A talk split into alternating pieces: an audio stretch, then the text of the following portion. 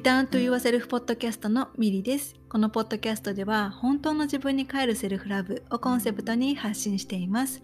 自分に帰ることはその先につながる本当の自分で生きるための土台となります。心、体、魂をつなげて本来の自分を思い出して自分らしく幸せに生きていきたいセルフラブがベースにある心でつながるパートナーシップを育みたいと願う方はぜひリターンと言わせるポッドキャストをフォローしてくださいセルフラブを私からあなたへそしてあなたからあなたの大切な人へ愛が循環していきますように今日は71回目の配信となります。またこのポッドキャストに戻ってきてくれてありがとうございます。そして今回初めて聞いてくださる方も本当にありがとうございます。えー、このエピソードをアップする頃には7月になっていますね。えー、皆さんの2022年上半期はいかがでしたでしょうか？私はですね、人生で記憶記憶に残る限り、2番目に、あの、2番目にですね、濃い、とても濃い半年間だったなって思うほどにいろんなことが、えあった、え半年間でした。えまた、この半年間のあの様々なあのアップデートなどは、あの、後ほどというか、あの、またシェアをしていこうかなと思っています。はい。えー、の2022年、えー、下半期もですね、皆さん心地よく、えー、過ごされること、えー、心地よく、えー、幸せに、えー、楽しく 過ごされることを願っています。はい。えー、そしたらですね、今回のエピソードでは、えー、先日あの、6月23日から開催をしていた5日間のワークショップ、えー、そのグループ内で、ワークショップのグループ内で行った、えー、Q&A ライブをですね、こちらでもシェアしたいと思います。この Q&A ライブでは、ワークショップに参加してくださった方たちからいただいた質問に答えていく形で、えー、セルフラブに関することとか、自分関係のこと、え恋愛とかお仕事についてなど、たくさんお話をさせていただきました。え、内容としてはですね、セルフラブを継続的にする方法であったり、え、期待しすぎたり執着してしまうときはどうしたらいいとか、え、私が、あの、え私が、えミリが向き合いを続ける中で、え大切にしている言葉は何ですかっていう質問もいただいたので、それに、え対してのこあの答えとか、えっ、と、あとはパートナーがいなくても自分で自分を安心させる方法とか、使命やお仕事をどうやって見つけたらいいかなどです。えー、誰かの質問とか悩みが自分のものとリンクしていたり、共感することもたくさんあると思うんですよね。なので、このエピソードでお話ししたことが何か少しでも、あの、これを聞いてくださっている方の、えー、自分のあの悩みとかあの、そういった部分のヒントとか参考になる部分があれば嬉しいなと思います。はい、えー、それではですね、今回のエピソードに入る前に私の方から一つお知らせがあります。えー、今月ですね、7月11日、7月の11日より、えー、3期生のリターンと言わせるフジャーニーが始まります、えー。リターンと言わせるフジャーニーっていうのは、本当の自分に帰って自分の愛する人生を歩んでいくための6ヶ月間のジャーニーです。このジャーニーでは自分を変えるのではなくって、本当の自分に帰っていくこと、つまり思い出していくっていうことを大切にしています。そのためにも自分の内側に帰る時間を過ごしたり、自分が癒されていく感覚を心と体で体験したりとか、これまでの自分を作ってきたマインドセットとの向き合いによって思い込みから解放されていくことで、本当の自分との不調和を生み出している感情や思考を内側から解放していきます。そうすることでセルフラブをより深く、より確かなものに育んでいくことができて、自分のあり方から整えて、思考と感情レベルで本当の自分と調和をした生き方へとエネルギーシフトをしていきます。そして自分の内側が変化するだけで終わらずに本当の自分と調和をした行動が取れるといった行動レベルでの変化も体験することで人生の流れが自分が本当に向かいたい方へとシフトし始めてこれが私だとかどうせ私なんてって思っていたセルフイメージを超えて自分らしさや自己価値を思い出して自分が持っている可能性とかパワー、え自信を取り戻してありのままの自分で素晴らしいっていうことを体験した生き方になっていくことを6ヶ月かけて、えー、ガイド、サポートさせていただきます、えー、このジャーニーのですね、ユニークなところっていうのは、セルフラブと言っても、ただ自分を好きになれたり、自分に嘘をつかなくなったり、自分を乱すことができるようになるというところで終わらずに、本当の自分を思い出して、そしてありのままの自分で素晴らしいっていうことを心から信じながら自分の愛する人生を実際に歩んでいくことができるようになっていくということです。そのために自分の内側に帰って自分の内なるリズム、えー、感情感覚をですね、大切にして潜在的な部分に働きかけるワークであったりセッションをしながらあり方から本当の自分へと調和をしていきます。そして、あり方が整うからこそ、そのあり方と調和をした行動が取ることが、行動を取ることができるようになるので、前向きな思考や言葉を選択しているはずなのに、内側からのブレーキがかかってしまうとか、セルフラブの練習をしているはずなのに、何か行動しているはずなのに、心が置き去りになっていて苦しいといったような悩みから解放されて、心地よく行動に移すことができて、そうすることでこれまでと違った反応、つまり違った現実が返ってきて、それを繰り返していくことによって自分の愛する人生、向かっていきたい方へと近づいていくようになっていきます。セルフラブジャーニーに出ると、ありのままの自分で素晴らしいっていう言葉をよく耳にすると思うんですよね。で、この言葉は本当のこと？確かなことなんだけれども、じゃあ、ありのままの自分で素晴らしいっていうことを心から信じて、そしてそうやってそれを体現した生き方をしていくためには、何もせずに今のままいたらいいというわけではなくって、ありのままの自分で素晴らしいってことを信じることができなくさせてしまっている思い込みであったり、心の痛みや記憶、思考の癖や価値観を自分の内側から解放していくことがとても大切になります。えー、私自身が恋愛や幸せになることを諦めていたり、他人と比べて自信がなくなって、ありのままの自分で素晴らしいっていうことを信じられなくなったりとか、同じ悩みのサイクルから抜け出せずに苦しくなったり、自己価値を外側と結びつけて、えー、見失っていたり、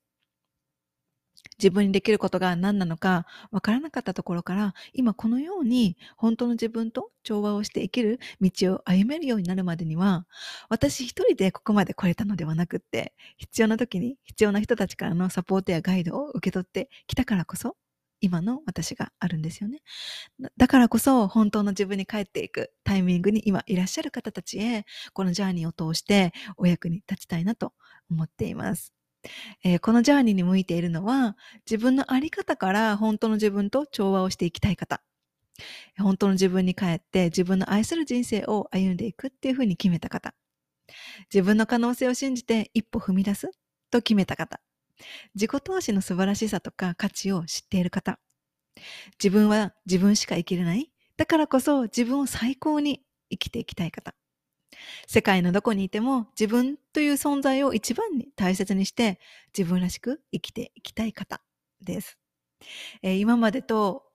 えー、今までと同じ悩みを何度も繰り返したりとか、どうせ私なんてとか、これが人生だから仕方ないっていうふうに幸せに生きることを諦めたり、心が置き去りになったまま行動して苦しくなったり、逆に思いはあるけれども内側からのどうせできないとかどうせ変われないよっていうブレーキによって行動に移せなかったり他人軸になることで自分らしさや自信を失ったりそんな風にこれまでと同じストーリーを見続けるのではなくって、今ここから本当の自分に帰って何度も繰り返さなくていい悩みや、この先も抱えたままにしなくてもいい心の痛みを解放して、自分の源とつながり直して、本当の自分と調和をしたあり方と行動で、あなたの愛する人生を歩んでいく道へと進んでいきたいと思いませんか？セルフラブジャーニーは自分との愛の関係を育んでいくための内なる旅。だからこそ、一人で頑張るとか、一人でやってみる。一人で向き合うっていう風にされてる方もね、いらっしゃると思います。でも、本気で人生をより良くしていこうとか、本気で今の流れを変えていこうとか、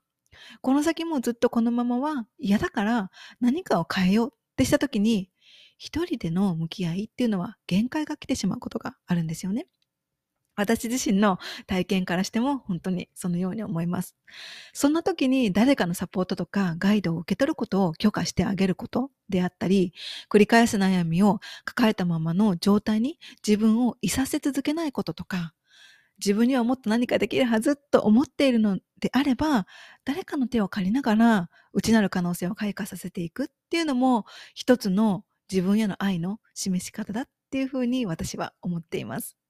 もし今、本当の自分に帰るタイミングに来ているなっていうふうにピンと来ておられる方はですね、ぜひ、私のインスタ、DM などでお問い合わせをください。私自身ですね、この2022年の上半期に大きなですね、内なるアップデートがあったたあったので、このジャーニーを次にいつお届けできるかっていうものも確約もできないんですね。え自分のために使った、自分のためにかけた時間とかお金、自己投資っていうのは必ず豊かさとなって帰ってくるから、今がタイミングだと思っていたら、この機会を見逃さないでほしいなと思います。このジャーニーは、このリターンと言わせるフジャーニーは、7月11日から3期生のジャーニーがスタートをします。お申し込み締め切りは7月の6日、日本時間の23時までです。そして7月の4日、日本時間の23時までにお申し込みをいただいた方には、セルフラブコースっていうセルフスタディコンテンツがギフトとして、えー、プレゼントさせていただきます。このジャーニーの詳細は、このせあの専用のニュースレターにてお送りしているので、なんか気になるなとか、魂が反応した方は、このエピソードの概要欄にあるリンクから、この、えーえー、詳細が受け取れるニュースレターにご登録をください。このジャーニーが自分に向いているのかとか、事前に確認したいこととか、変われるのか不安とか、あの、相談したいこととか、聞きたいことがあればですね、30分間の無料の相談コールとか、インスタの DM とか、メールでのメッセージカウンセリングも行っているので、お気軽に、安心をしてお問い合わせをください。そして同じくこのエピソードの概要欄には、このジャーニーを5月に、今年の5月にですね、卒業した1期生さんのストーリーをね、あのシェアさせていただいているエピソードも、えー、リンクに記載をしておくので、そちらもぜひ、えー、聞いてみてください。はい。そしたら、えー、私からのお知らせは以上です、え、それでは今回のエピソード、最後までお楽しみください。何かあると自分を責めてしまうことがある。えー、セルフラブを継続的にする方法を教えていただければ幸いです。ということでした。えー、セルフラブを継続的にする方法。えー、セルフラブを継続的にする方法ね。あの、あの結構ね、ちょこちょここの質問聞かれるんですよね。なんかこのセルフラブをこう、ま、毎日というか、習慣にする方法とか、ね、あの習慣、習慣できるセルフラブの方法とかありますかとか、結構そういうあの質問を聞かれることがあって、で、ね、あの、実はこの、ここれに関するこ、なんかこう、自分なりの答えっていうのを以前考えたことがあって、で、今回改めて考えてみたんですけど、ね、その、まず、えっ、と、この方のいただいていた質問に対しては、ね、あの、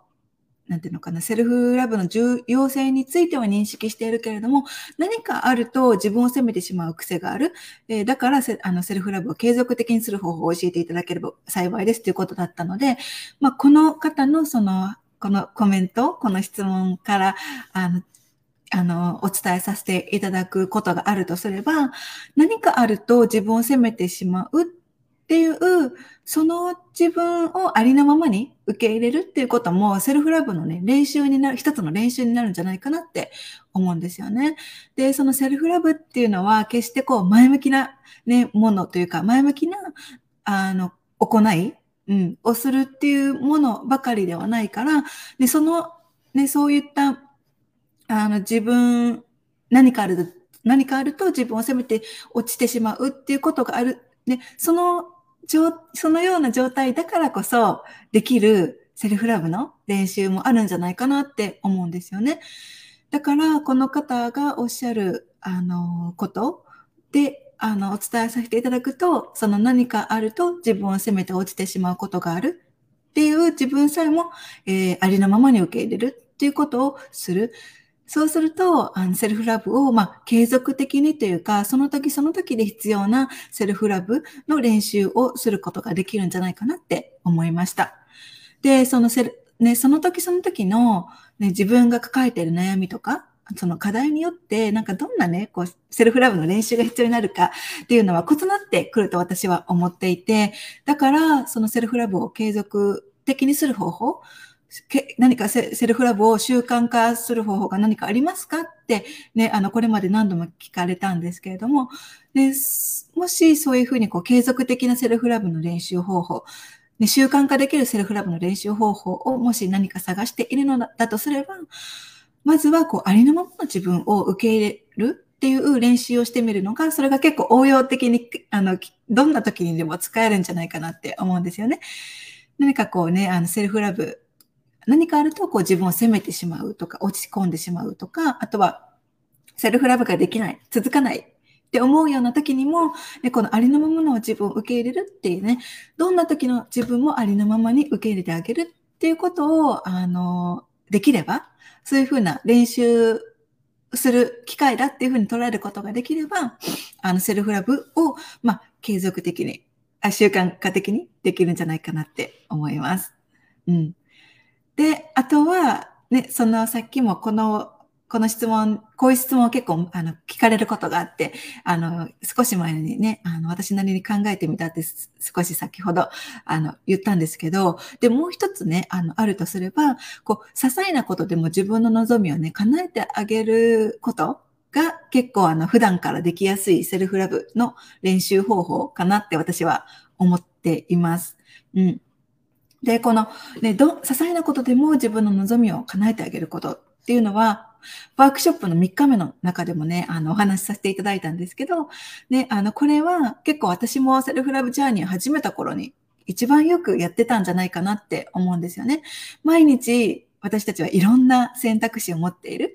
から、本当に朝起きる時からでさえも、今、この瞬間に起きるのか、もうちょっと布団の中でぬくぬくしてから起きるのかとか、ね、あの、今日どんな服を着るのかとか、朝起きてからまず一番最初にすること、スマホを触るのか、それとも、あの、ね、お水を飲むのか、採用の、お茶湯を飲むのかとかね。ね、本当にもう朝起きた時から、もうその時点からいろんな選択肢、あの選択をするチャンスがあるから、そのそういった本当に些細なところから自分が望んでいること、どんなに些細なことだったとしても、ことだったとしても、今日はもうちょっとこうお布団の中にいたいから、あの、ちょっともうちょっとお布団でぬくぬくしていようかなっていう望みを叶えてあげるでもいいし、ね、あの、今日はお水を飲もう。もしくはちょっと、あの、肌寒いから、ね、お茶を飲もうとかね、なんか本当にそういう些細なところから自分が本当に必要としているもの、望んでいるものを選んであげるっていうことを、あの、私は結構あの、セルフラブジャーニーを始めた頃に意識をしていました。うん。で、まあ、それ、それだったら結構あの、楽しみながら、これは、あの、日々できるんじゃないかなって思うので、うん。あの、これを、まあ、ね、こう何かセルフラブを継続的に練習、実践したいとか、何かセルフラブ的な習慣を、習慣ルーティンみたいな ものを作りたいって思っていらっしゃるのであったら、その先ほど言ったありのままの自分を受け入れるっていうことが結構あのいろんな場面で使えるし、あとはその楽しみながらって、楽しみながら何かを行うってなったら、こう、えっ、と、自分の些細なことでも自分の望みを叶えるっていうことを、えされてみるといいかなって思いました。はい。もしこれを聞いてる皆さんがですね、何か、あ私はこういうことしてるよ。継続的にセルフラブをあのするためにこういうことしてるよ。とか、こういう工夫をしてるよとか、もしあったら教えてくださいね。はい。じゃあ、次ですね。えー、期待をしすぎたり、逆に不安になりすぎたりしてしまうときはどうしたらいいですか、えー、そして、こう、執着を手放すにはどうしたらいいですか？っていう、え、質問、悩みをいただきました。えー、っとですね、考えてみたんですね。この期待をしすぎたり、えー、逆に不安になってしまうときにはどうしたらいいですか？っていうことなんですけど、やっぱりいろいろ考えてみたんですけど、やっぱり今この瞬間に戻ってくることが一番大きなパワーを持ってるんじゃないかなって私は思いました。うん。で、やっぱり期待をしすぎたりとか、逆に不安になって、なりすぎたりしてしまうときって、何かしら意識が今ここにない状態、うん、なんじゃないかなって思うんですよね。だから、ね、あの、それに気づいて、あ、今私期待、あの、このことについて期待しすぎてしまってるなとか、逆に不安になりすぎてしまってるなっていうことに、その時に気がついて、ね、あの、今この瞬間に戻ってくることができたら、少しでもね、気持ちを落ち着かせることができるようになるんじゃないかなって思うんですよね。で、この期待をしすぎるっていうのは、ね、自分自身が苦しくなってしまうから、うん、あの、しまうと思うんですよね。だから、期待しすぎぎないようにし、期待をあまりしす、もちろん期待をしてしまう時もありますよね。それはあの仕方が、仕方がないというか、あの、それは自然なことだと思うんですよね。でも期待をしすぎちゃうと、それがかえって自分を苦しめるっていう原因になってしまうから、うん、あの、ね、少しでも気持ちが楽になることを、あの、自分に許可してあげられるといいですよね。今に戻って気持ちを落ち着かせるでもいいし、うん、ちょっとあの、気分が紛れるようなことを、あの、選ぶ、うん、ことをする、あの、自分に許可してあげる。期待して、しすぎていることに、こう、エネルギーを注いでいると、かえって自分が苦しくなってしまうから、その時に少しでも気持ちが軽くなる選択をできるといいんじゃないかなって思いました。で、その期待をしすぎ、期待をしてしまうっていうことで、その、まあ、その期待を、その、じゃあ期待をしないようにしましょうって言って、ね、気持ちが軽くなるように、期待をしている状態から気持ちが少しでも軽くなるようにしてみましょうってね、あの、まあ、お伝えはさせていただいたんですけれども、じゃあ、だからといって、その期待をしていることを諦めるとかではないんですよね。あの、私がが考えているに。で、ね、その、期待をしすぎてしまうほどの思いっていうのが、その期待をする誰かとか、期待をしてるその誰かとか、まあ期待をしてる何かに対して、あの、ね、あの、あるんだなって、それほどの思いがあるんだなっていうことをありのままに受け入れて、そしてその上で、こう、ドーンと構えておくというか、ね、こう、あの、自分の人生に何がもたらせる、もたらされてくるか、自分の人生に何がやってくるか、その期待しているものであれ、その人であれ、それが自分のところにやってくるのかっていうのを、まあ、ドーンともう大きな気持ちで待ち構えておく。あの、見つめ、あの、見守るっていうことを、あの、しているとあのいいかなって思うんですよね。で、その、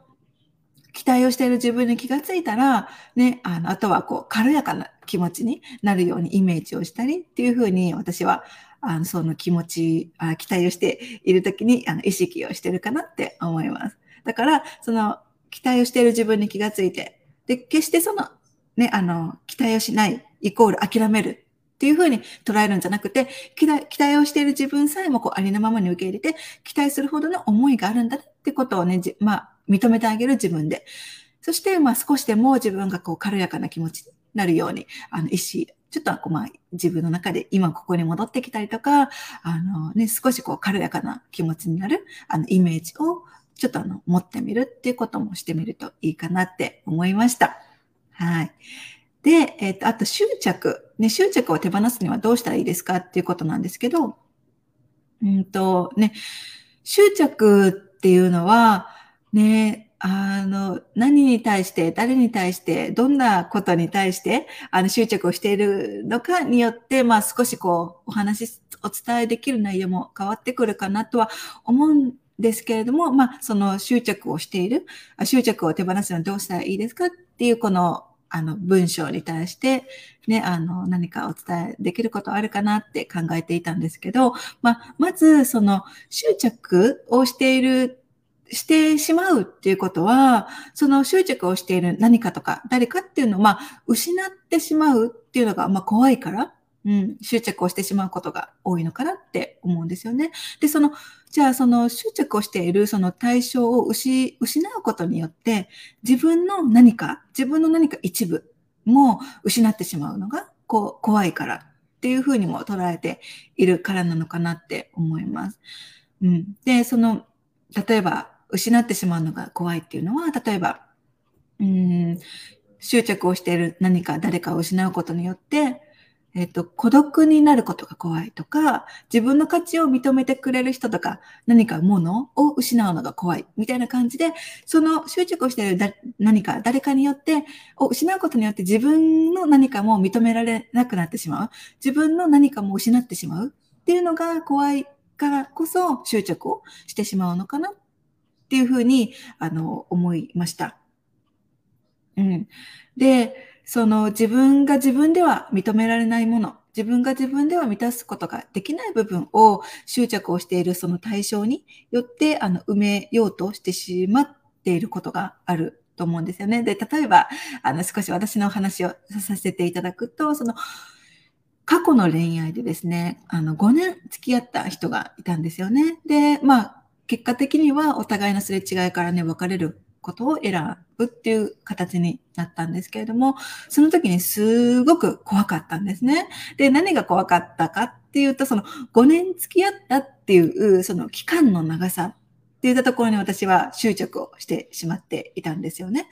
で、その5年も付き合ったんだから、今更別れるなんてっていうふうに、すごくその5年っていう月日の長さに執着をしてしまっていました。で、でも、その、その奥には、また一から私を好きになってくれる人が現れるのかどうかっていう不安もあったんですよね。で、でなぜなら、その、どうせ、その当時の私っていうのは、その、どうせ私は幸せな恋愛はできないっていうふうに強く強く思い込んでいて、で、こう、恋愛、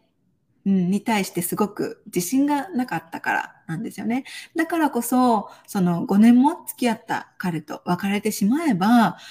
もう私の人生で恋愛はこの先無理なんじゃないかっていうふうに怖くて怖くて別れることが、あの、うん、ためらっていたんですよね。うん、で、まあ、その結局ね、その方とは、まあ、お別れすることを選んで、うん、でも、そのブレブレだったから、当時その私自身がその ブレブレだったから何度もその人に執着っていうかやっぱりこのその人だったんじゃないかなっていうふうに何度も何度もこう気持ちが揺さぶられてしまうことがその後たくさんあったんですよね。でやっぱりそうやってこう自分では埋められない何か自分ではあの満たすことができない何かうん、やっぱりその当時は私自身もあの自分で自分を幸せにするとか、自分で自分を満たすとか、自分で自分を認めるっていうことをできなかった。うん、ので、だからこそその相手がいてこそ、うん、うん、自分は認められるっていうふうにも思っていたからこそ、5年もね、5年も自分といてくれた人、自分と付き合ってくれた人を失うっていうことによって、自分が自分を認められなくなる。うん、あのね、この先認めてくれる人が、あの、自分を幸せにしてくれる人がいなくなってしまう、あの、現れてくれる、くれないんじゃないかっていう不安とか、そういったところから、うん、自分では自分、自分では満たせない部分、自分ではどうしようもない部分を、あの、があったから、その当時の自分にとってそういったものがあったから、だから執着をしてしまっていたんですよね。だからまあ自己価値とか、まあ寂しさとか、まあ愛されることとか幸せにしてもらうこととか、うん、といったように、こう、自分が自分では認められていない、もしくはこう自分が自分では満たすことができない部分を、それをこう執着しているものとか、執着をしてしまうその人、あも、もの、人とかもの、うん、によって、あの、埋めようとしているから、ね、あの、だからこそこう執着をね、してしまう。うん。しまっている、うん、じゃないかなって思うんですよね。だから自分がどうしてその人、もしくはその何かに執着をしているのか、その、うん、どうしてなのかっていう部分に気がついてあげて、うん、その何が満たされて、あの、ね、こう、何が自分が自分では認められないから、何が自分ではじあの自分のことを満たすことができないから、それによってどうしてこうあの執着をしてしまっているのかなっていう、どうして執着をしているのかっていうその原因にきっかけのとなっている部分に気がついて、で、その部分を自分なりに認めて、癒してあげて、寄り添ってあげて、そして見た、認めてあげたりとか、あの、満たしてあげたりとか、うん、していくことができると、その執着してしまうっていうことから、あの、少しずつ解放されていくんじゃないかなって思いました。ちょっとあの、伝わっていたら、この部分伝わっていたら嬉しいなと思います。はい。じゃあ、続いてですね。うんと、えー、と、ミニ、ミニちゃんの あの、向き合いを続ける中で大切にしている言葉は何ですか？それはなぜだと思いましたか？あなぜ大切だと思いましたかっていう言葉、あの、質問をいただきました。そう、私、この言葉、ね、あの、え、向き合いを続ける中で大切にしている言葉は何かなっていうのを振り返ってみたんですね。うん、で、一つ思い、あの、一つこうパッと思い浮かんだのが、これワークショップの中でもね、私お話はあのしたんですけれども、あの、アインシュタインさんのね、名言の中に、あの、どんな言葉もそれを作り出した時の意識レベルでは解決できないっていう言葉があるんですよね。で、私はその言葉を去年だったかな多分去年。去年だったと思います。去年聞いて、ハッとしたんですよね。うん。で、まあ、この、この言葉、そのアインシュタインさんが言っているこの言葉っていうのは、何か問題をね、問題とか悩みを作り出した時と、その、その作り出した時と同じ視点で、その物事、その悩みとか問題を、あの、見ていても、考えていても、何も解決しないよっていうことを、あの、言って、言っているんですよね。あの、私なりの解釈ですけど、多分、あの、そういうことを言っていて、あの、あのそういう意味をね、持っているんですよね。で、その、何度も同じ悩みを繰り返してしまうっていうのは、その、これ、これ、ここに原因があるなって、このアインシュタインさんが言っている言葉に、ここに本当に、あの、この言葉が表してくれているなっていうふうに思ったんですよね。この言葉を聞いた聞いたときに。うん。ね、何度も繰り返してしまっている悩みっていうのは、その何度も繰り返す悩みを、これまでとずっとその悩みができた時からずっと同じ視点から考えてしまっている。で、また繰り返、その悩みを繰り返して、何度も何度もその悩みがあの自分のもとにやってくるたびに同じ視点から考えてるからこそ何も、何一つも解決をしないというか、そこからその悩みのサイクルから抜け出せないっていう状態になってしまうんですよね。だから、あの、ワークショップの中でもお話をしたように、これまでと違った視点から考えてみることがすごくすごく大切になってくるんですよね。で、そして、あの、ね、これまでから違った視点で、その、ね、繰り返している悩みとか、繰り返している、あの、問題と、あの、向き合ってあげる、見てあげるっていうことがすごく大切になるし、だから、あの、時には、こう、誰かのサポートとか、ガイドを受け取ることによって、こう、自分ではない他の誰かから見てもらうっていうこともすごくすごく大切になってくるんですよね。うん。で、私自身も、えー、去年から、うん、コーコーチと共に、あの、コーチをつけていて、で、そのコーチにすごくもう何度も何度も助けられたんですよね。で、やっぱりそのセルフラブジャーニーが始まっ、4年前に始まって、で、自分なりにこうね、向き合、たくさん向き合ってもきたし、まあ、他のコーチ以外にも他の部分で自分なりに学んだりとか、あの、やってきて、まあ、そのセルフコーチング力とかも身についたりとか、自分で自分に寄り添うとか癒すっていう力も、あの、ついてきては、あの、いたんだけれども、でもやっぱり、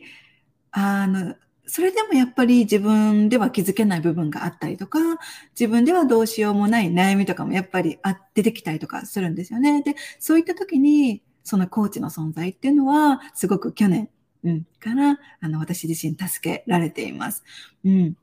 で、その去年からコーチと、あの、コーチをつけることによって、で、自分一人では同じ思考のサイクルの中でぐるぐるぐるぐるして一向にあのそこから抜け出せないっていうことが、あの、コーチの力を借りることによって、そこからね、あの、抜け出せたというか、うん、あの、そこを、そのサイクルから、うん、抜け出すっていうことが、これまでに、この、ね、一年、一年、一年と数ヶ月の間に何度も何度もあったので、本当にそうやって、あの、自分ではどうしようもない部分とか、うん、っていうのは誰かのサポートを借りるっていうこともあすごく大切だなって私は思っています。うん。そう、そうですね。うん。で、で、それ、そう。だから、その、それですね。私が、えっ、ー、と、向き合いに続ける中で大切にしている言葉は何ですかって言ったことは、その、どんな問題、ある、あの、アインシュタインさんのどんな言葉もそれを作り出した時の意識レベルでは解決できないっていう言葉を私はそう、大切にしていて、で、何か悩みがあった時は本当にこの言葉を自分にあのリマインドするようにしています。うん。何か問題があった時、何か悩みにぶち当たった時っていうのは、あ、これまでとかん、これまで考えていた思考レベル、これまでこの問題を作り出した時と同じ思考レベルでは、あの、解決することはできないから、だから違う視点で、ワークショップの中でお話ししたんですけれども、うん、違う視点でお話、あの、えっと、考えてみる、見つめてみるっていうこと、いうふうにしています。それでも、それでもやっぱ難しい時っていうのは、誰かの手を借りる、サポートしてくれる人の、あの、助けを借りるってことを私は大切にしています。はい。で、えー、次ですね。うんと、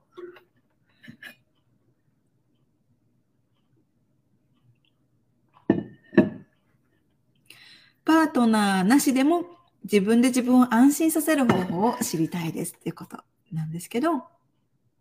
うんと、えー、っとですね、うんそうですね。そう、パートナーが、えー、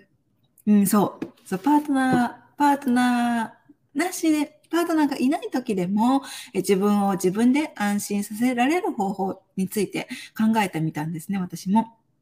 うん。で、その、まず最初に、この、この質問に対して考えている時に、まず最初に思い浮かんだことが、そのパートナーがいる自分、パートナーがいない自分、で、そのその本質の自分の価値には変わりがないっていうことを、まずは自分に、あの、伝えるっていうこと、をがまず一つ。うん。うん。外側の何かとか、外側の誰かによって自分の幸せとか価値が、あの、増えたり減ったり、うん。あの、大きくなったり小さくなったりすることはないんだっていうことを自分に伝えてあげると、まず一つ、これが、まず一つのその安心につながる部分かなって思いました。うん。パートナーがいてもいなくても、本質の自分の価値には何も変わりがないんだよ。自分の内側にある幸せは別に、別にこのパートナーがいるいないによって増えたり減ったりはしないんだよっていうことを、まず自分が自分に伝えてあげることが一つ安心、安心の安心につながるかなって思いました。はい。で、あとは、その、少し前に言ったこととちょっと被るんですけど、そのね、些細なことでも、こう自分を満たすことをしてあげるっていうことをすると、パートナーがいない状態でも幸せとか安心をまた感じられるようになっていくんじゃないかなって思いました。うん。些細なことで、私自身もこの恋愛で悩んでいたとき、そのセル、私自身のセルフラブジャーニーが恋愛の悩みから始まっていったので、もう本当にセルフラブジャーニー始めた頃っていうのは、すごくすごく恋愛に悩みがあった状態だったんですよね。だからその時に私は本当に自分で自分、些細なことでも自分の望みを叶えてあげる。自分が満たされることを、どんなに些細なことでもいいからあ選んであげるっていうことを本当に自分に許可してあげていたんですよね。そうすることによって、やっぱセルフラブジャーニーの中で、の自分との向き合いって、やっぱり楽しいことばかりではない、キラキラしたものばかりではないから、でどうしてもちょっと向き合っていく。中で、ちょっと苦しいなとか、なんで向き合っているのにこんな現実になってしまうんだろうとかね、やっぱそういうふうにこうアップダウンしてしまうことも、やっぱセルフラブジャーニーの中でたくさんあったから、そのような時に自分で自分、どんなに些細なことでもいいから、自分で自分を満たすっていうこと、あの、少しでも気持ちが軽くなったり、幸せになったりすることを選んであげるっていうことを、あの、することによって、そのセルフラブジャーニーのバランスが取れていたというか、ね、あの、ね、あの、辛いことが、セルフラブジャーニーの中で辛いことがあったりとか、なんかちょっと苦しいなって思う向き合いがあった時とかにも、そういうふうにこう自分で自分を満たすっていうことを、どんなに些細なことでもしてあげることによって、この、ちょっとずーんと落ち込んでいた気分がちょっとこう軽くなったりとか、すごいバランスを取ることがね、できる、できたんですよね。それをすることによって。だから、その、えー、っと、些細なことでもいいから、自分で自分を満たすっていうことを、あの、をしてあげる。本当に些細なことでもいいんですよね。で、それは決して自分が自分だけで、自分が自分一人でしなければいけないっていうわけじゃなくって、時には誰かのね、例えば、うん、なんか今、一人でいると、ちょっと辛いな、辛くなってしまうなって、一人でいると、なんか寂しさとかが増してしまうなって思う場合は、誰かちょっとあの、身近な友達とか、まあ、信頼できる友達とかの、あの、と会う時間を過ごすとかね。決して、いつ、常に常に自分で一人で自分のことを満たしたりとか、あのね、あの、気持ちを落ち着かせたりとかする必要はないと私は思っていて、時に必要であれば、なんか自分が元気になるコミュニティに参加してみるとかでもいいし、ね、自分が、あの、なんかこう、友達、ね、信頼できる友達、心がお話をしていて、まあ一緒にいるだけでも気持ちが軽く仲間が身近にね、いるのであったら、まあその人たちと、まあ電話とか、うん、まあ直接会える、うん、のであったら、その人たちと少しでも、まあ数時間でも、うん、いいから時間を共に過ごすとかね、そういうふうにこう、あのね、誰かの力を借りながらも、うん、あの、ね、あの、こう自分で自分を、まあ、幸せにするとか、まあ、あの、安心させるっていうことをできるといいんじゃないかなって思いました。うん。はい。で、えー、っとですね、そして、うん、じゃあ続いての質問ですね。えー、と、自分の自分の使命とか、まあ、使命とかお仕事に関する質問は重なる部分があったので、まあ、ちょっとまとめてお話をさせていただこうかなって思ったんですけど、自分の使命とかお仕事のことがまあ分からないとか、まあね、その自分のやるべきことの探し方が分からないみたいな、うん、あの質問ですね。まあ同じようなことがあの来ていたので、えっと、そう、それに関して、うん、あの、考えてみました。で、そのね、自分の、なんていうのかな、やっぱり、うんと自分のお仕事とか、まあ、使命とか、ね、やりがいのあるっていうこと、やりがいのあることを、まあ、見つけたいなって、そういうことを、まあ、お仕事にしていきたいなって思ってらっしゃる方、たくさんね、この、えー、今回ワークショップ参加してくださった方、方たち、皆さんの中にもたくさんいらっしゃるなっていうのを、まあ、あの、他の質問とか、まあ、あの、ホームワークの提出の部分とか、まあ、ギャザリングに参加してくださった方の、あの、お話を聞いたりとかしてると、そういうふうに、あの、ふうに考えてらっしゃる方もたくさんいらっしゃるなっていうふうに受け取っていて、で、その、そういう、このお仕事とか、まあ、使命とか、あやりがいのあることを、まあ、見つけていく、探していくために、こう、何か一つのことをしていたら、何か一つのことを行えば、これだっていうのがわかるっていうものではないなって私はね、あの、私自身のことを振り返ってみても思うし、なんか他の方たちのお話を聞いていても、うん、なんか、たった一つ、これさえしていれば見つかるよっていうものはないんじゃないかなって思ったんですよね。うん。で、やっぱりその、ね、こう何か、うん、何か一つのことをやって、一本道を歩いていけば、こう見つかっていく。っていうものものではないと、私は、じ私自身の経験から見て思っていて、やっぱり、ね、その何かをね、これがやりたいとか、これが私が、あの、の使命だみたいなものを見つけていくためには、やっぱり、ね、人によってはこう時間もかかるし、うん、遠回遠回りをすることもあると思うんですよね。で、大切なのは、うん、こう自分の心が反応する場所に行ってみたりとか、自分の心が反応する人に出会ってみるとか、会いに行ったりとかね。うん。とか、あとは自分の心が反応する、えー、学びとか体験を、あの、受け取ってみるとかね。それを積み重ねていくことが、まず大切だと私は思います。うん。で、それが、ね、あの、一見ね、遠回りに思えるようなことももしかしたらあるかもしれないんですよね。でも、その、遠回りにたとえ思えた、思え、思えたとしても、その過程の中で、家庭での学びを通して成長した自分がいた、自分だからこそ、またさらに自分にとってふさわしいものが見つかる方へと導かれるっていうこともあるんですよね。うん。だから、あの、遠回りね、なんかいろんなものをやってみて、いろんなものを試してみて、遠回りしてるんじゃないかってもしかしたら思うようなこともあるかもしれないんですけど、決してそれは遠回りではなくって、その時その時で自分が心が反応するものを与えていく、うん、受け取っていくことによって、その、その心が反応したものを受け取った自分だからこそ、また新たにこれをやってみたい。こっちなのかもっていう道が見えてくる。うん、から、決して遠回り、何も無駄なものはないと私は思っています。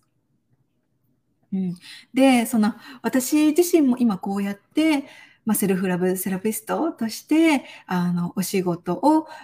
あの、やってみたいなっていうふうに、こう、そういう、こう、セルフラブの大切さを伝えてみたいなっっていうふうに思い出し、思い始めたのが、2019年の秋ぐらいからそういう思いが強くなっていったんですよね。うん。で、まあ、もちろん、それ、ね、あの、その、この、そういうセルフラブの大切さを伝えていきたいなっていうふうにこう強く思い始めた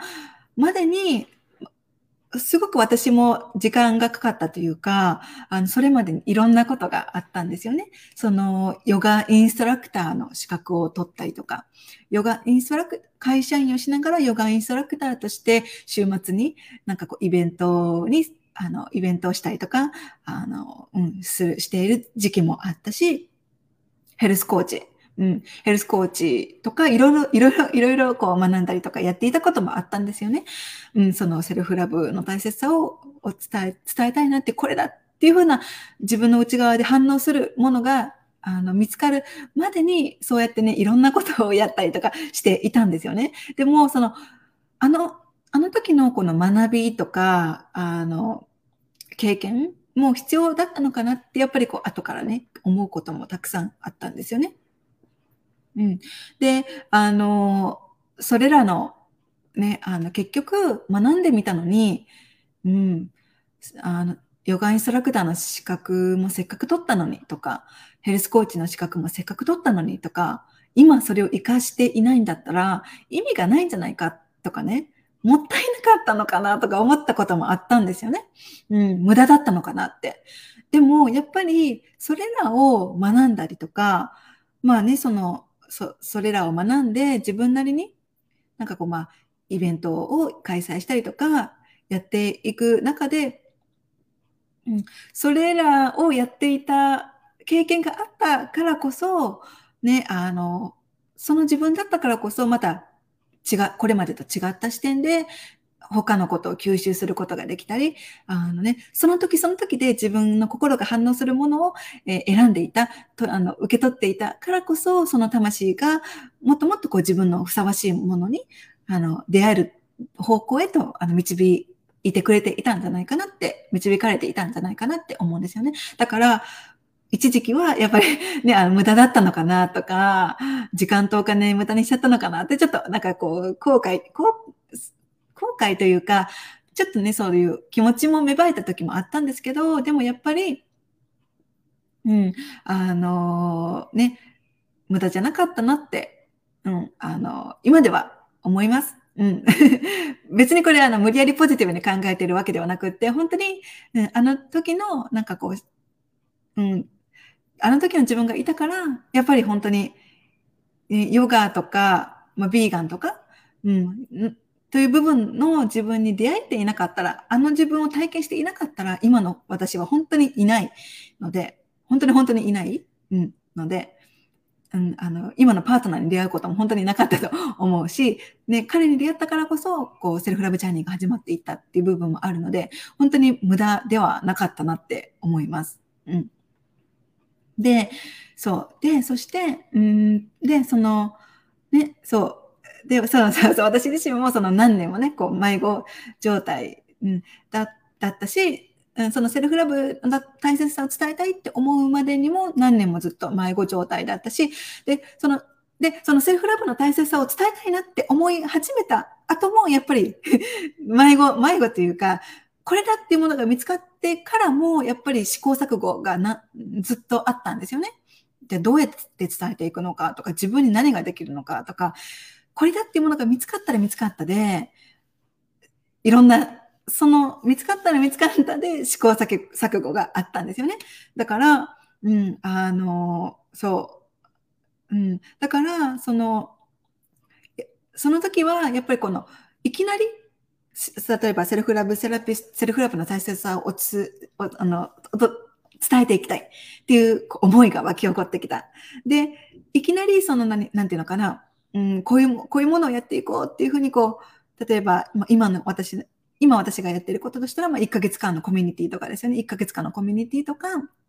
まあ、あの、長期のあのプログラムとか、ああとはまあ、プライベートセッションとか、いろいろ、いろいろというか、まあ、やってることあるんですけれども、それが、いきなり最初から、なんか形となってできていたっていうわけでもないし、本当にこうセルフラブの大切さをあの伝えていきたいなっていうその思いから始まって、じゃあ自分にとって何ができるだろうっていうことをその時その時でやっていって、やっていく中でもっとこういうことをしてみたいなとか、あ、こういうこともできるな、みたいな感じで、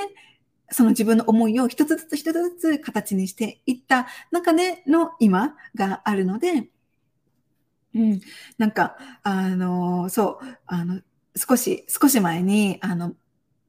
あの、とある方とお話をしていたときに、なんかこう、あの、ミリちゃんが、ミリちゃんの今、こう、発信のやり方とか、あの、やってること、お仕事って、結構その、なんていうのかな、か、形になってるよね、みたいな、あの、なんていうの？あの、その、なんていうのかな、その時その時で、あの、なんていうのかな、やっているね、あの、気が、気が向いた時というか、なんかその、その時その時で、あの、ランダムにやっているっていうよりかは、本当になんかこう、ミリちゃんのやってることって、あの、しっかりとした形になってるよね、みたいな感じで、あの、言ってくださる方がいて、で、ね、その、あ、そんな風にこう見てもらえている、見てくれてる方がいるんだっていうふうにちょっとあの、私は思、あの、思ったんですよね。で、で、そうやって、なんか本当に、そういうふうに、で、私はそういう、その言葉を受け取って、あの、嬉しかったんですね、正直言って。で、なんでかって言ったら、なんかその自分、セルフラブの大切さを伝えたいっていう思いが湧いてきてから、で、自分なりにね、なんかこう試行錯誤をして、まあこの2年間お仕事をしていく中で、なんか自分、なんかあんまりこう形にできていないんじゃないかとか、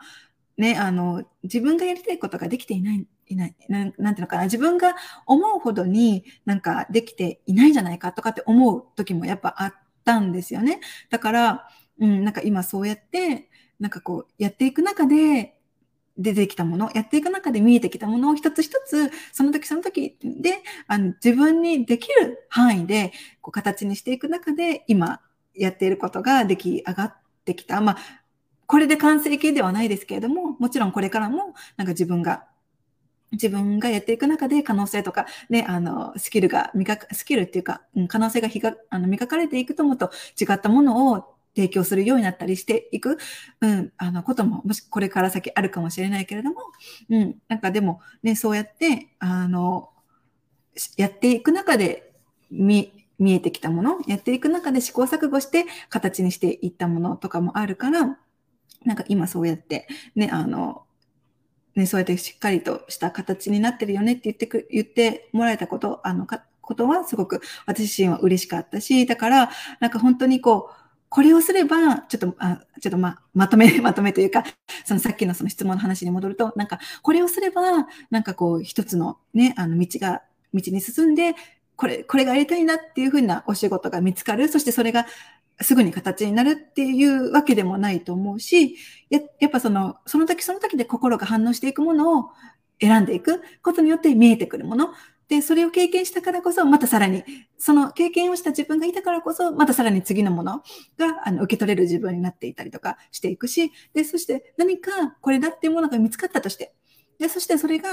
すぐにこう形にもしかしたらが、あの、ならない、あの、ならないというか、思いはあるけれども、じゃあどうやって形にしていくかっていうのがわからないとかね、もしかしたらあるかもしれない。そこで、あの、止まってしまう、停滞して、停滞したような気分になってしまうということももしかしたらあるかもしれないけれども、それも、その、使命、その、使命とか、まあ、お仕事を見つけていくような感じで、思いが、思いは見つかった。じゃあ思いを、じゃあそれからどうやって形にしていくかっていったところでは、その思いを大切にしながら、今の自分にとってできることを積み重ねていく。いきなり大きなものを生み出さなくていい。いきなり大きなものをなんかこう、形にしなくてもいいから、その時その時で、自分にとってできた、あの、自分の内側に、にあの、で見つかった思いを、その時その時で自分ができるものとして形にしていくといいんじゃないかなって思います。はい。じゃあ、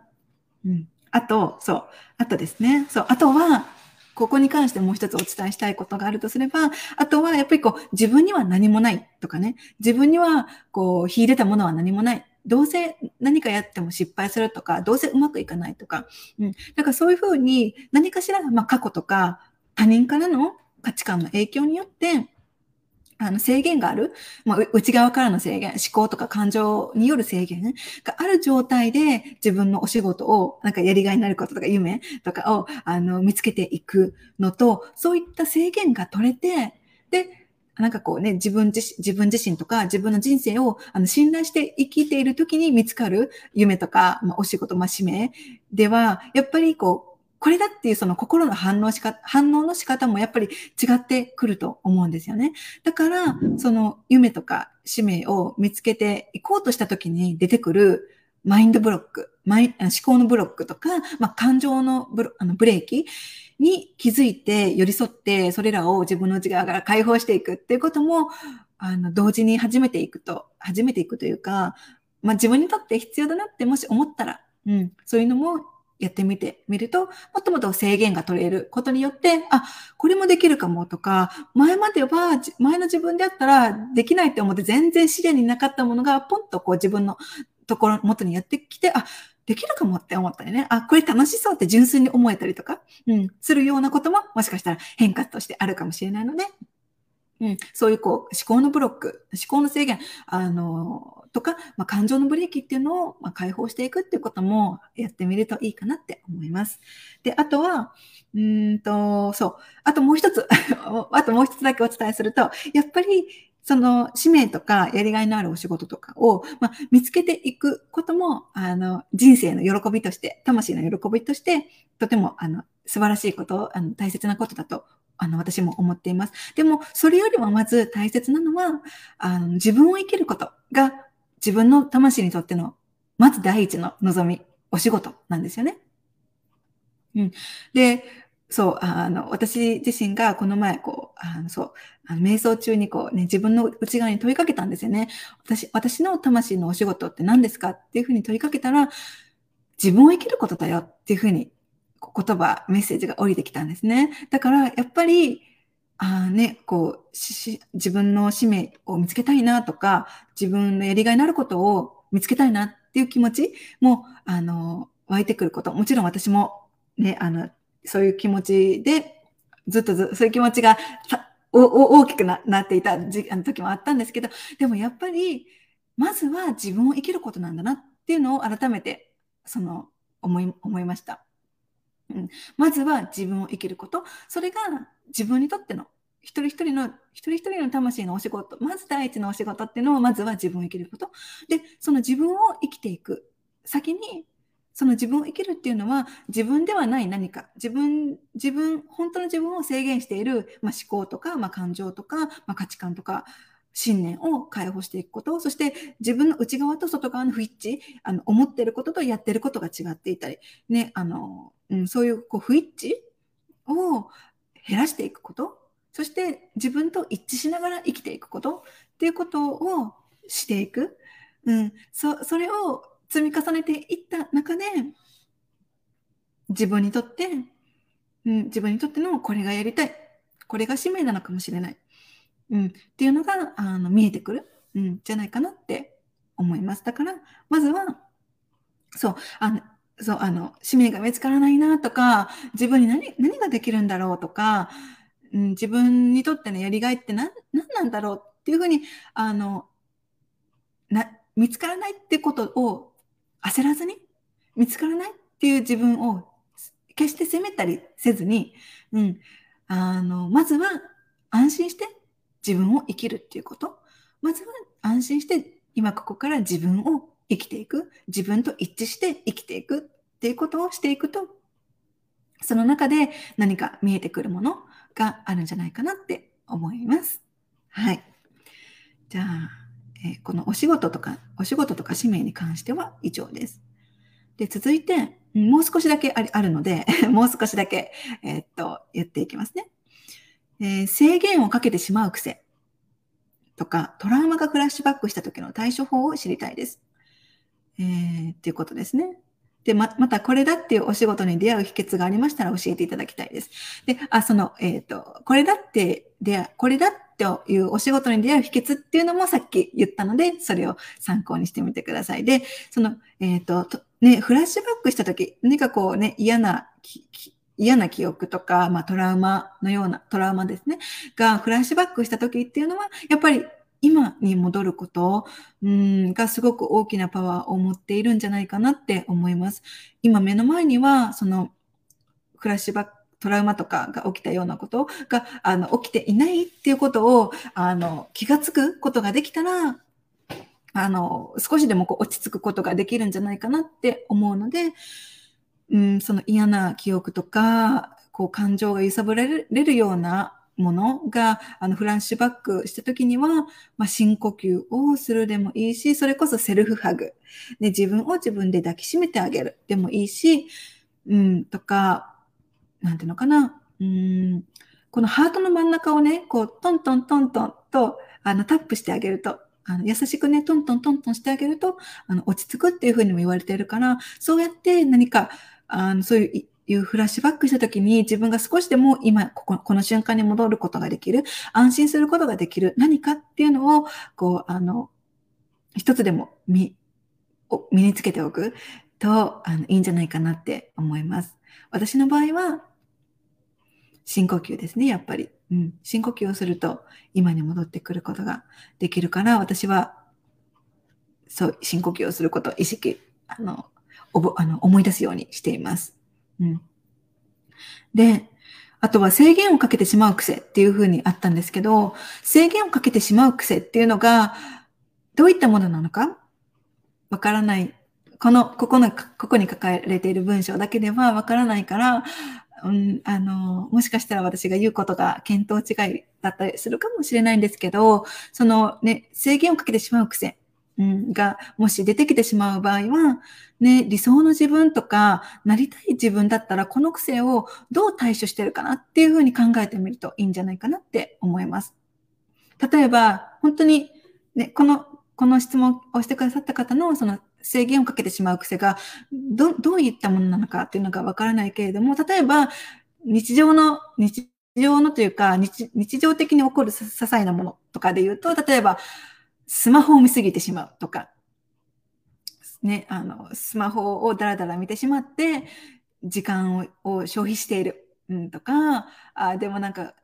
あの、こう、スマホを、なスマホとか、まあ、テレビとか、まあ、YouTube とか、まあ、インスタグラムとか見すぎてしまう自分に罪悪感があって、そそれ、その行動が、なんか自分のやりたいこととか、まあ、時間をあの消費してしまうことによって自分がやりたいことができなくなってしまうしまっているとか、そうやって制限をかけてしまっているとかね。あとは、あの、ね、あなんていうのかな。別に、あの、食べたくないのに癖で食べてしまうとか。うん。なんかそういう、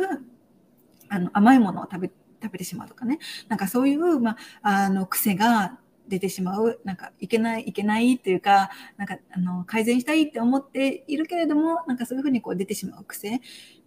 が、もしそういう些細なもの、些細なものというか、まあ、日常的にね、あの起こりやすいものでの癖で話すとすれば、その理想の自分とかなりたい自分だったら、この癖をどう対処しているかなっていうふうに考えてみると、もしかしたら、その理想の自分、なりたい自分だったら、ちゃん、ちゃんとそのね、SNS の見る時間は、あの、ここからここまでっていうふうに決めているかもしれないし、うん、あの、この時間、その、そういうふうにこう、あの、消費している時間を使って何か別のことをしている姿が、あの、理想の自分、なりたい自分だったら、じゃあ、その自分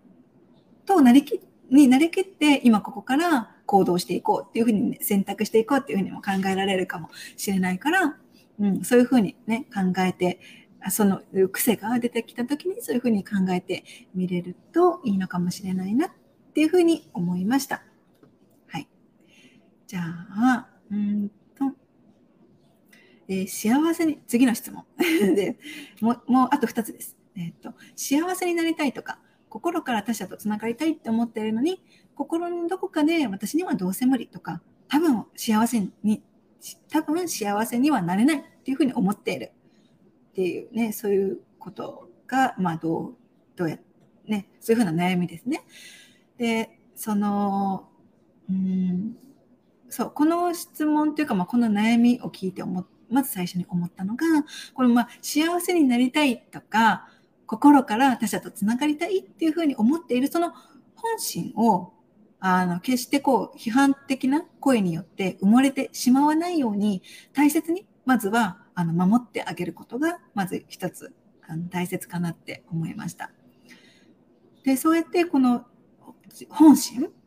うん、をあ批判的な声によってあの見失ってしまわないようにすることがまずは一つ大切で、で、その、そして、その、その上で、あの、どうせ無理とか、私にはどうせ無理とか、ね、多分幸せになれないって思っている原因となっている自分の内側に抱えているものを見つめてあげて、気づいてあげて、そして寄り添って癒して、そして解放してあげて、あの、あげるっていうことを、あの、してみてください。うん。で、あの、ね、これを、そう、これを質問してくださった方も、うん、その本心に気づいていらっしゃるのであったら、本当にその本心に気づいて、そしてその本心をあの否定してくるような声、その原因となっているものをきちんと見つめて寄り添って、うん、内側から解放していくことによって、本当にこの質問してくださった方も幸せに、うん、なっていくことが、自分が、あの、この方が思うような幸せを、な自分になっていくこともできるし、心から他者とつながることができるようにも、うん、なっていくから、だからこそ、うん、あの、だからこそ、今、こうやって、あの、セルフラブ、うん、っていうものにセルフラブっていう考え方に出会ったりとか、今こうやって、まあ、ワークショップに来たり、来てくださったりとかね、今こうやって、あの、自分と向き合う。向き合うとか、自分に寄り添うってことを、あの、学んで実践されていこうとしていらっしゃると思うんですよね。あの、だから、うん、していらっしゃるからこそ、うん、幸せにな、これからなっていけるうん、もっともっと自分、なりたい自分になって、あの自分が、自分の本心を大切にした自分になっていけるからこそ、今こうやって、こういう場所に、あの、こういうあの機会とかタイミング、あの場所に、あの、巡り巡って受け取っておられると思うから、うん。だから、この質問をしてくださった方も、あの、決して、どうせ無理なことはない。うん。あのどうせ無理なことはないし、幸せになれないっていうことはない。私はそう信じます。うん。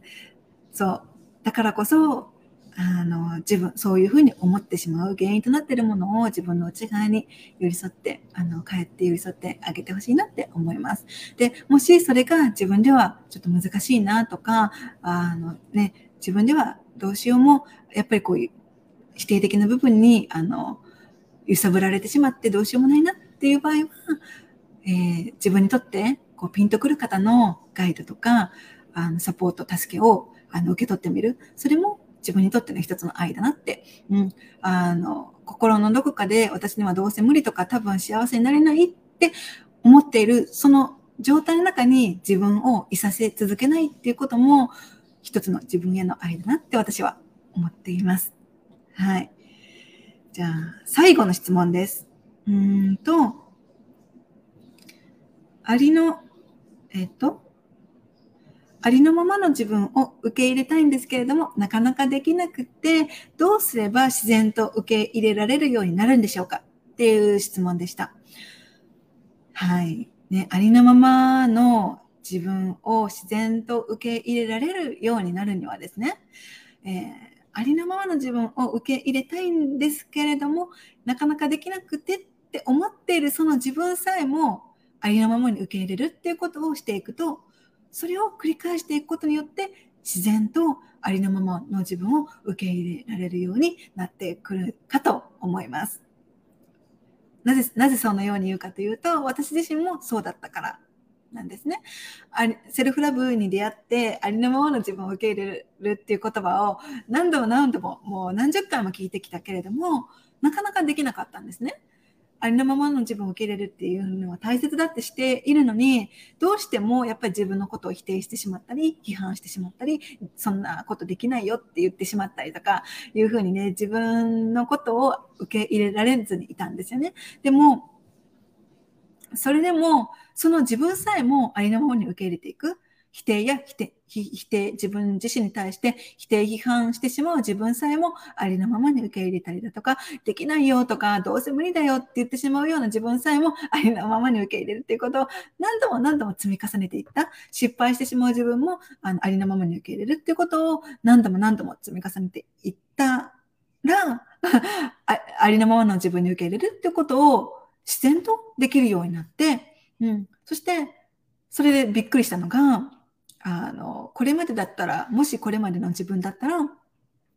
できなかったらどうしようって、あの、ね、あの、で、うん、や、何か挑戦したことに対して、できなかったらどうしよう、失敗したらどうしよう、まあ、変われなかったらどうしようっていうふうに、あの、や、あの、何かを挑戦する前から考えてしまって、で、でもしかしたら、そこでそう考えてしまうことによって諦めてしまう、挑戦しないことを選ぶ、あの、ま、あの、自分が本当に必要だって思ってみな、あの、思っているのに、あの、受け取らないことを選択することを選んでしまっていたかもしれないんですけど、そうやって、あの、ありのままの自分を、あの、受け入れ、続けたことの、あの、続けてきたことによって、そう、あの、びっくりした変化っていうのが、その、ね、そのこれまでだったらそうやって、あの、どうし、変化しなかったらどうしよう、失敗したらどうしようって言って、もしかしたら諦めてしまっていたところを、あの、挑戦して、ああの、失敗しても、失敗した自分も、あの、うまくいかなかった自分も、あの、受け入れ、受け、どんな自分も受け入れるからやってみようっていうふうに思えたことがすごくすごくびっくりしたんですね。これは本当にこれまで些細なところから、本当に些細な部分からもありのままの自分を受け入れるっていうことをやってきたからこそ、こういう大きな選択の時に、うん、あの、どんな自分も受け入れるからやってみようって自分のことをあの背中を後押し、あの、背中をこう押すことができた、うん、のは、やっぱりこれまでに自分、ありのままの自分を受け入れるということを何度もやってきたからこそなんじゃないかなって私はすごくその時に自分の成長というか自分の変化を感じられたことがありました。だから、あの、ありのままの自分を受け入れるっていうことは、本当に自分自身の生きやすさにもつながるし、そうやって可能性を広げてくれることにもつながるんだなっていうふうに思いました。自分を制限しないこと、うん、にもつながってくるんだなって、こう自分の実体、実体験として思いました。だから、そのありのままに受け入れられない自分さえもありのままに受け入れるっていうことを積み重ねていくっていうことを大切にしてみてください。そうすると、最初はね、こんなのでありのままの自分を受け入れられるようになる時が来るのか、ね。ありのままに受け入れてるはずなのに、どうしても否定、批判してしまう自分が出てきてしまう。ね、こんなことをしてありのままに受け自然に受け入れられる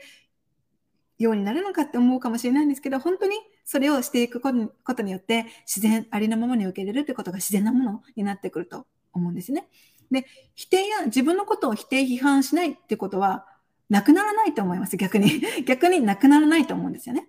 でもその時に、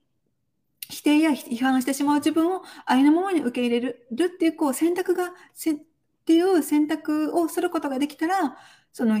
否定や批判してしまうことによってによって生まれる苦しさから解放されていくんですよね。そうすると生きやすさにつながっていきます。だから、あの、ありのままに受け入れていく、ありのままのありのままに自分を受け入れていくからといって、否定や批判がなくなるってわけでもない。うん、ですよね。だから、あの、否定や批判はゼロにはならないけれども、ありのままに受け入れるっていうことを積み重ねていくことによって、本当にあ自分関係がより良くなっていくし、生きやすさにもつながっていくし、何か大きな選択をしようとしたときに、自分を信頼して、どんな自分も受け入れられるよって言ってあげられる自分になっていくことができできるようになっていくんじゃないかなって思います。はい。じゃあ、えー、そしたら質問はですね、以上です。じゃあ、今日は、今日は6月の最終日ですね。皆さん、上半期はどうでしたか？皆さんそれぞれにいろんなことがあった上半期だったんじゃないかなって思います。ね、あの大変だったこととか、まあ、辛かったこととか、悩んだりしたこととか、うん、いろんなことがあったと思うんですけど、うん、でも、うん、ね、あの、大丈夫。大丈夫だから。うん、あの、それがずっとこの先も続くわけでもない。うん。からこそ、今このようなね、あの、学びの機会とか学びの時間を自分のために作ってらっしゃると思うんですよね。だから自分次第とか、うん、自分のまあ考え、自分の内側次第でこの先もあのより良くなっていくから、これまでがこうだったから、この先もこうなんじゃないかっていうふうに自分の人生を制限してしまわないようにしてほしいなって思います。この2022年残りの半年ももっともっとこう皆さんのね、あの自分関係が育まれていって、もっともっとこう可能性とか、うん、あの、あの開かれていったり、皆さんがふさわしい場所に、最善のもとに、あの、導かれていくっていうふうに私は思っています。はい。じゃあ、これを最後まで聞いてくれて本当にありがとうございました。じゃあ、明日からの1ヶ月も、あ、いや、明日から7月なので、皆さん暑さに負けないようにお過ごしください。そして、この2022年半年間頑張った自分、いろんなことを体験して乗り越えた自分にありがとうって今日は伝えながらお休みください。はい。そしたら、えー、おやすみなさい。またね。エピソードを最後まで聞いてくださってありがとうございました。何か少しでもヒントになる部分はありましたでしょうか、えー、少しでもですね、皆さんの心が軽くなったり、安心したり、勇気になったり、えー、参考になる部分があったら嬉しいなと思います。はい。えー、それでは冒頭で話したように、えー、今度7月11日から、えー、リターントゥバセルフジャーニー3期生の、え本当の自分に帰る内なる旅がスタートします。お申し込み締め切りは7月の6日、日本時間23時までです。えこのジャーニーの詳細は専用のニュースレターの方であのお送りしているので、なんか気になるなとか、このエピソードの冒頭の方で、冒頭に話したあの内容にあの魂が反応した方は、このエピソードの概要欄にですね、あのニュースレターに登録ができるリンクを貼っておくので、そちらの方から登録をして詳細を受け取ってみてください。はい。そして、このジャーニーが自分に向いているのかとか、事前に確認したいこと、相談したいことがあったらですね、30分間の無料相談コールとか、インスタグラムの DM とか、メールの方でメッセージカウンセリングも行っているので、お気軽に安心してお問い合わせをあのしてください。はい。そしたらですね、7月11日からジャーニーがスタートして、えー、2023年に向かっていく半年間の中で、えー、皆さんの、えー、セルフじゃセルフラブジャーニーをですね、より深く、より確かなものへとあのしていってですね、そして、え皆さんの半年後、そしてさらにその先の人生へとつながる制限のない幸せとか、制限のない豊かさ、そして愛へとつながることを意図して、このメッセージが最高最善のもとに、今、本当の自分に帰るタイミングにいらっしゃる方たちのもとに届いていくっていうふうに、ことをですね、心から願っています。はい。それでは、今回のエピソードは以上です。